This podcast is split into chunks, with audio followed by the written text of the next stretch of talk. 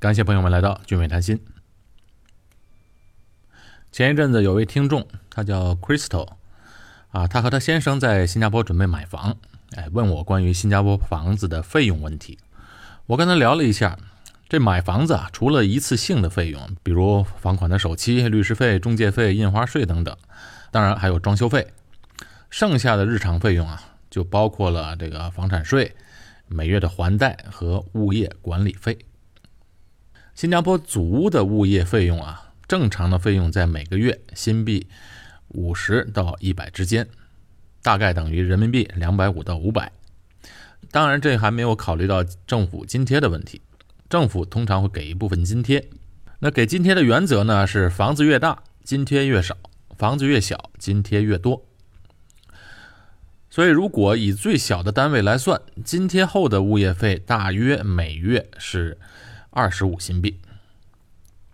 那私人公寓的物业费用啊，大概就在每月两百五十新币到五百新币之间，啊，这个就要根据设施的多少和公寓的规模。通常啊，这一个公寓里住户越多，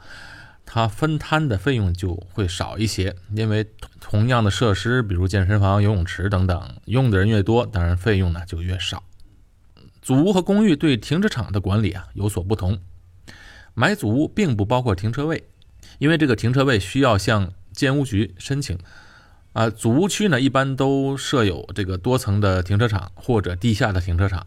停车位还算充足，费用为每个月现在的停车费大概是一百二十新币，没有固定的停车位。但私人公寓就不一样了，私人公寓的停车位啊就属于这个住户的共有产权，所以私人公寓的物业费就包括了停车费。Crystal 这小两口刚刚上班没两年，所以呢，他想买祖屋，而且买个二手祖屋，暂时不打算买车，所以他们也不用考虑这停车位的问题。提到新加坡啊，都知道新加坡是一个规划的比较到位的城市，几乎你在这里看不到啊一个脏乱的死角，也很少能看到这个裸露在外面的土地，因为这土地上面啊不是被草坪覆盖，就是被花朵覆盖。确实，它花园城市的称号名不虚传，而且这气候比较好，它地处热带雨林气候带，所以这城市几乎每天都会下雨，呃，被这阵雨洗刷一遍。每一位来到新加坡的游客，第一印象就是这里的树木啊那么的绿，这是因为树叶上没有尘土，啊，空气质量又好，所以啊，看起来就是永远的那么透亮。在中央商业区内啊，它高楼虽然很多，但是呢，呃，它错落有致，绿色覆盖率高，所以这个楼啊，要如果有绿色的话，就没有大都会那种普遍的压抑感。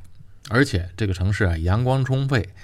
又有绿色，所以看起来就不压抑。我们都知道，这天气和人的心情有很有关系，有时阴天下雨，心情就不好。如果一直阴天一个礼拜，那简直受不了。在新加坡呢，几乎每天都下雨，但是每天都有太阳。好，就说这个城市干净清洁，可它原本啊并不是这样的。在它刚刚建国的时候，也是在一九六五年左右啊，那新加坡还是一个杂草丛生、垃圾遍地，那时还有很多棚户区，人民的普遍卫生意识也不高。那几十年后，新加坡成为今天的这样的优雅的一个社会和世界级的花园城市。那显然，在这个教育、城市规划和社区物业管理方面，必然有它的独到之处。有的人就会经常说啊，新加坡比较小嘛，小它怎样都容易打理。是，从国土面积上来看，新加坡确实一个小国。它的总面积只有七百一十八平方公里，这个面积啊还不如中国的一个地级市。可总人口呢，它有五百六十万，人口密度啊，新加坡可不小，达到了每平方公里七千六百人。单以密度来算，它的人口密度是北京的好几倍。但是在这个地方吧，基础设施完善。交通拥堵情况，哎，却好过很多中国的大城市。那我经常开车，在这边的城市高速上可以开到九十，那在普通的道路上呢行驶呢，也可以开到六十到七十，很少碰到严重的拥堵的现象。当然，在早晚的高峰繁忙时间，那车速还是比较缓慢的，但是它不至于停在那不动。相比较来讲，这个堵车的情况不严重，因为呢，很多人都选择坐这个公共交通。新加坡虽然小，但是呢，它城市规划方面啊，依然它把全国分为了啊五个一百多万人口的片区，在五个片区下边呢，再分割成二十五个卫星镇，所以各级中心就依据人口的规模啊，它相应的布局配应了。相应规模的商场、学校、医疗、交通等设施，所以很多的民生或就业问题啊都能就近解决，所以减少了交通出行。新加坡有一个规划大师，他的名字叫刘泰格，这个人非常了不起，他等于是新加坡的城市规划的总设计师。不仅如此，很多中国的大城市、新兴城市也都是由他来设计规划的。这刘泰格先生啊，他在处理高密度的建筑时啊，他就拿西方的棋盘，也就是国际象棋那个棋盘作为参考。他说，西方的棋盘啊，就是黑白相间，黑的我们就当做高密度的住宅或者写字楼，白的就是公园广场，不能太高的商场或是体育场所。所以按照这个方法规划。啊，总体感觉就没有这么压抑，因为呢，每个人都能看到天空。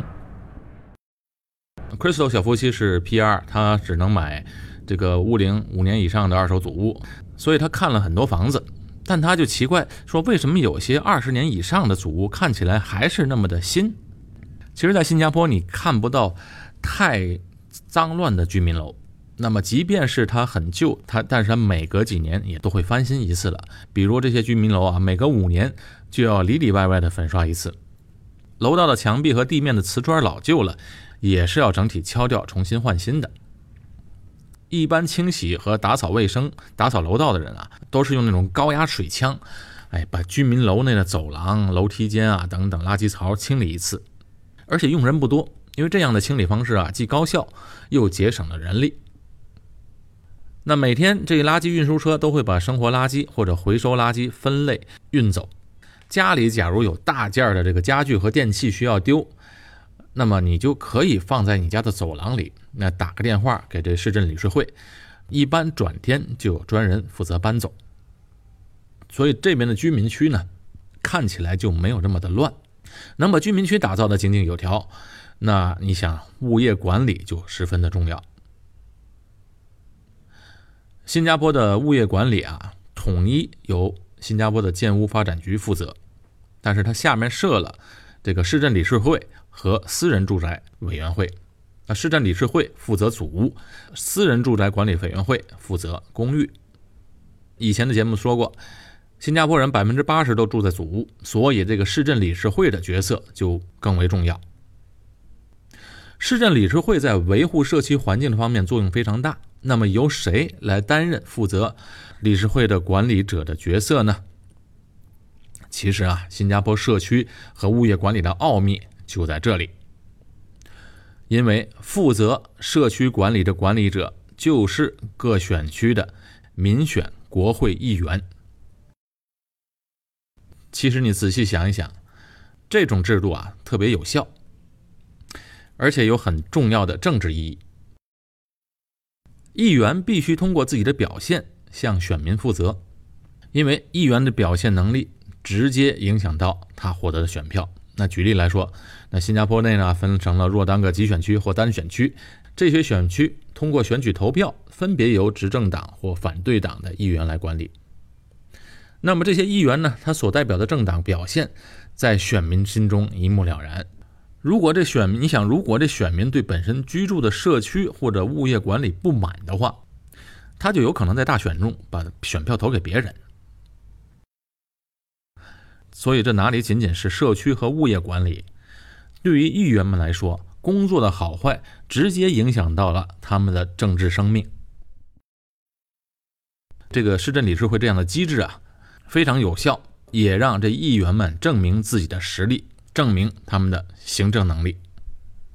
管理一个小市镇呢，它并不简单，哎，方方面面都得顾及。你别看这些都是小事儿，但是呢特别重要。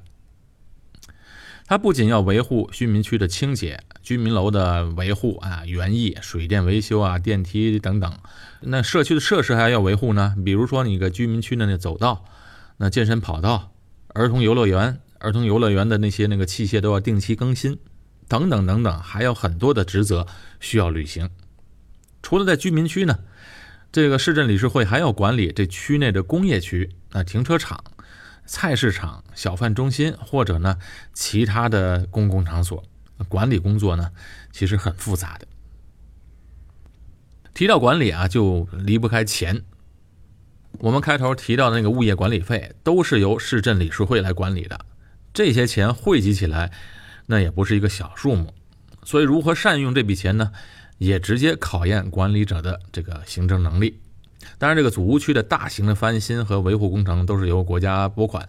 但日常维护的方方面面，样样都离不开钱。钱花在哪儿，花给谁，由哪个公司来承接相应的工程，都要以招标的形式来分配。哎，即便如此，还是时不时可以在报纸上看到一些，呃，理事会的经理们啊，因为一些钱财上的瓜葛，招来牢狱之灾。所以你看，在廉政成效这么高和法制严明的新加坡，还能时不时听到因为有人贪而以身试法，可见人性如此。管理别人容易，管理自己难。所以把这个财政权力赋予给这些管理者，才真正考验了行政和廉政能力。新加坡人常自嘲自己怕输，但是在某些方面，怕输还是有益的。在民生方面，在国人居住的环境方面，需要打造一个切实有效的管理系统。所以，这社区和物业管理看起来是小事儿，但是呢，事关重大。好，介绍了新加坡的社区和物业管理，今天的节目就到这里结束。我是高俊伟，在新加坡，我们下期节目再见。